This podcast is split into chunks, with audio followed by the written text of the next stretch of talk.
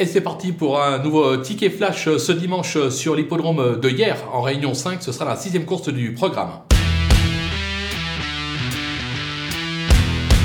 Dans cette épreuve, on va tenter un petit euh, trio. On va partir de deux chevaux. D'abord le 5, euh, Gualamo. Euh, c'est un cheval qui possède d'incontestables moyens, qui mériterait de repasser le poteau en tête. Certes, il y aura le numéro 2, Gaëtan, à battre. C'est un cheval qui vient d'aligner pas moins de 5 succès, mais je pense qu'il peut le devancer. Quoi qu'il en soit, on prend ces deux-là en base au trio et on glisse tous les autres derrière et on attend les rapports.